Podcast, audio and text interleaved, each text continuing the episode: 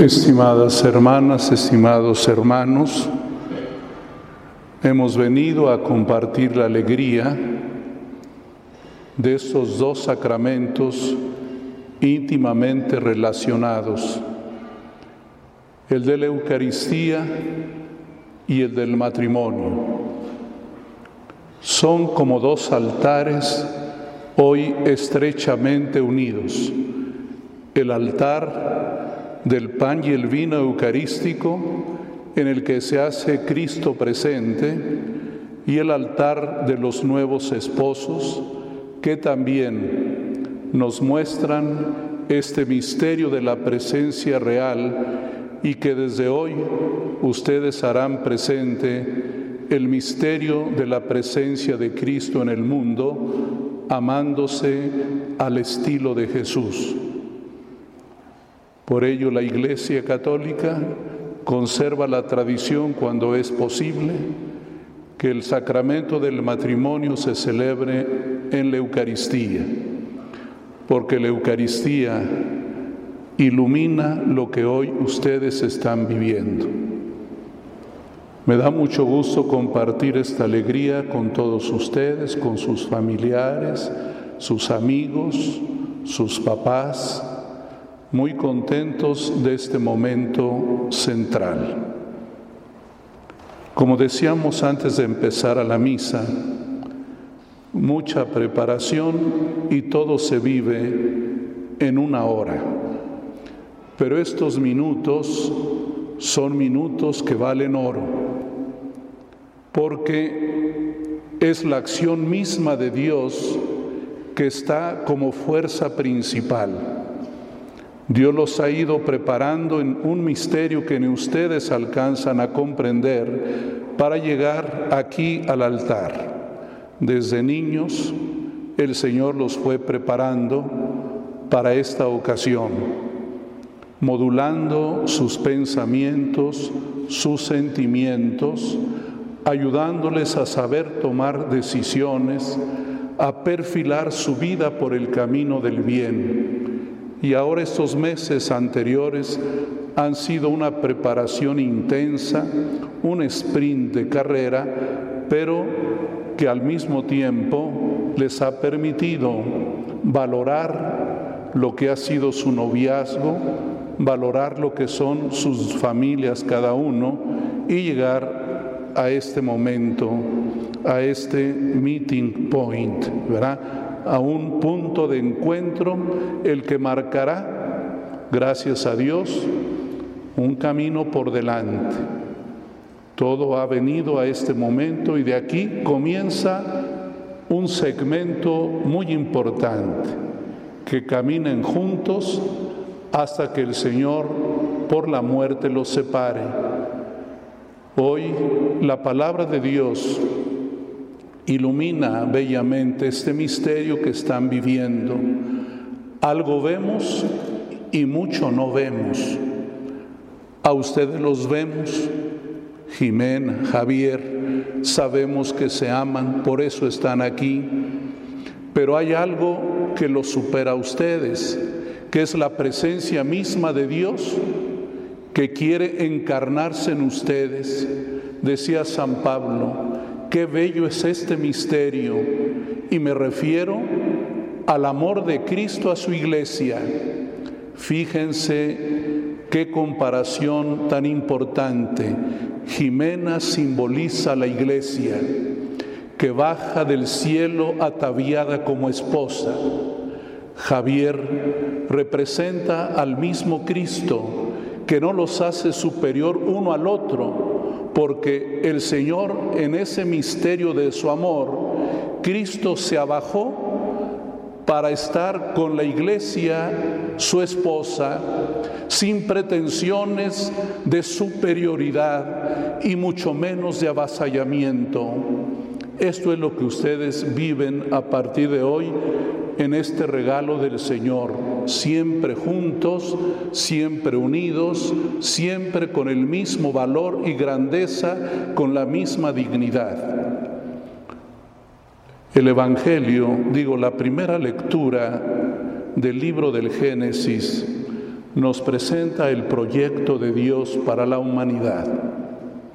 El Señor como buen arquitecto, como buen ingeniero, quiso hacer un plano para nosotros los seres humanos, con una cosa muy particular, que no quiso que un matrimonio fuera clon del otro, sino manteniendo la identidad de cada pareja, de cada matrimonio, desde siglos hasta la fecha, porque el Señor tiene un proyecto con medidas estándares, pero también con medidas propias. ¿Cuál es el proyecto de Dios? Lo dice hoy la lectura del Génesis. Primero, no es bueno que estén solos. Es lo primero. En su proyecto lo primero que quiso es que nadie esté solo, que ni Javier esté solo, ni Jimena esté solo. Eso es lo primero. Esto marcará su matrimonio. Es un matrimonio que se vive en compañía, no en soledad no en autorreferencialidad, nadie mirándose solo a sí mismo, sino reflejarse siempre en el compañero de su vida, porque la primera línea maestra de este proyecto es que no estén solos. Lo segundo, importantísimo, que sean una sola cosa, una sola carne hasta ese punto llega lo que Dios quiere en la unidad de ustedes. No están justapuestos, no son como un mueble que tiene partes y se pegan, no, un organismo vivo, de tal manera que Jimena se integra a ti y tú a ella como un organismo que no se puede romper, so pena de destruirse.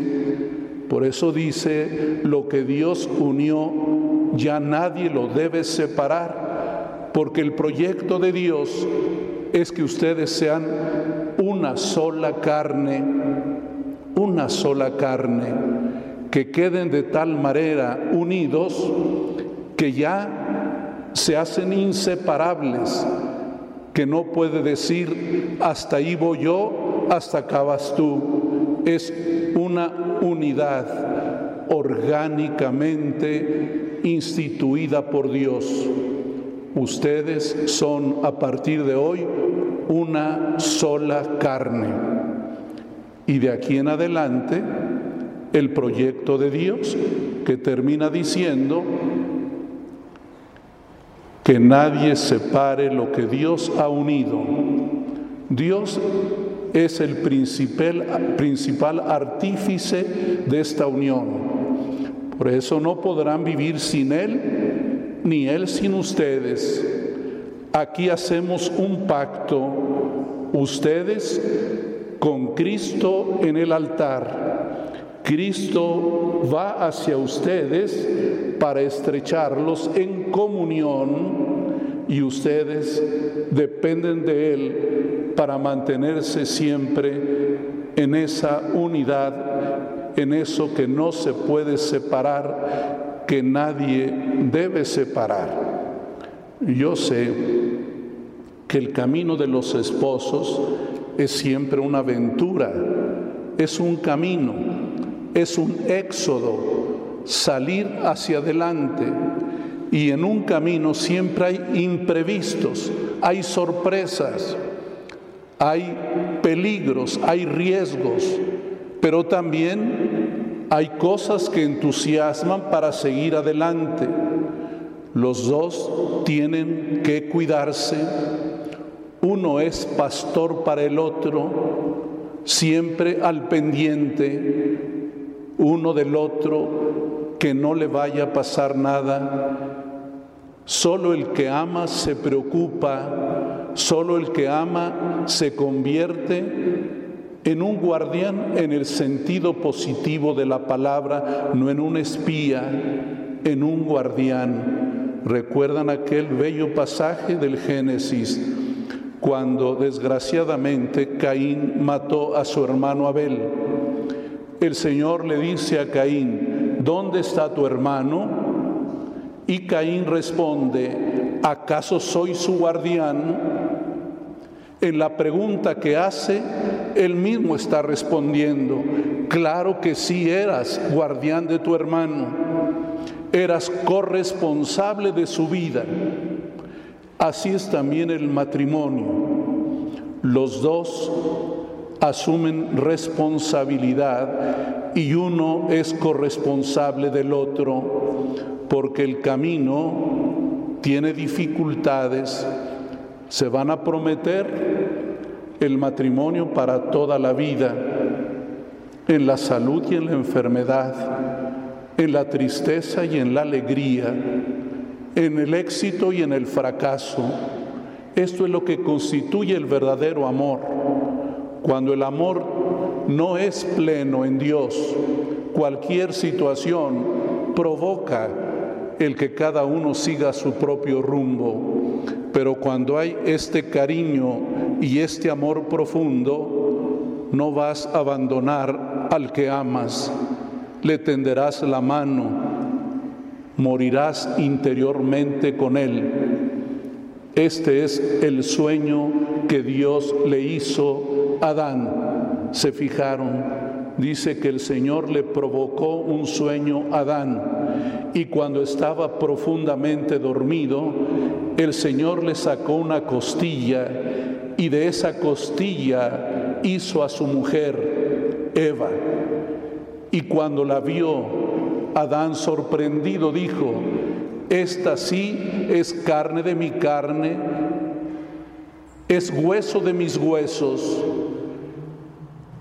Adán había conocido los demás seres vivos, los animales salvajes, los animales domésticos, los árboles frutales, los árboles del bosque, pero dice el Génesis, en ninguno de esos encontró eco para él mismo, no eran igual que él, eran objetos para él hasta que hubo una mujer y dijo, esta sí es igual a mí, es mi compañera, ahora sí me veo en ella y ella me ve.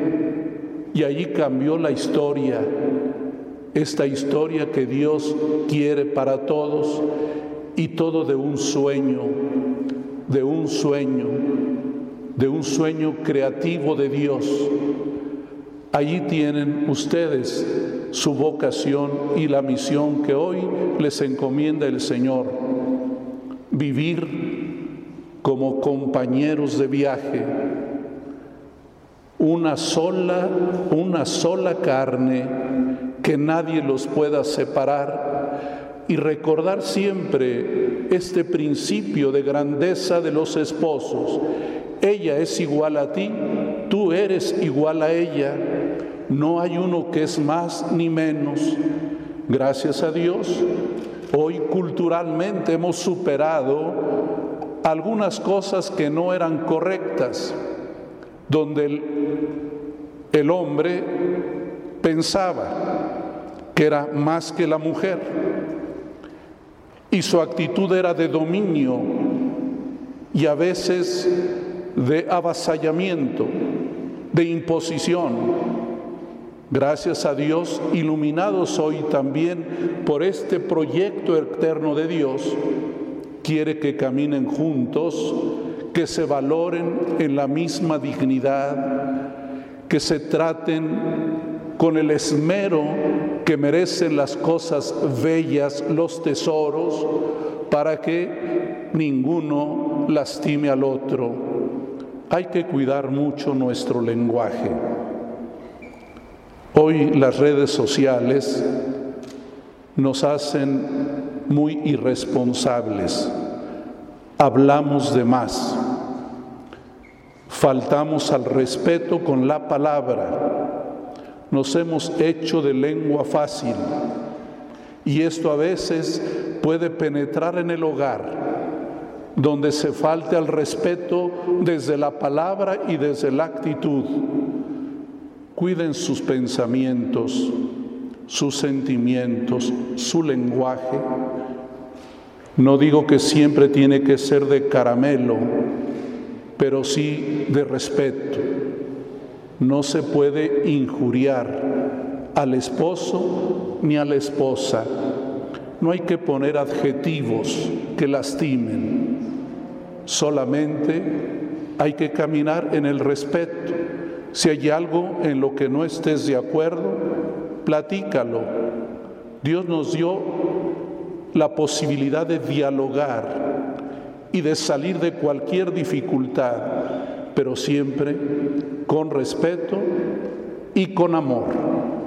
Que Dios te bendiga, Jimena, que seas una buena esposa, si Dios quiere, una buena mamá.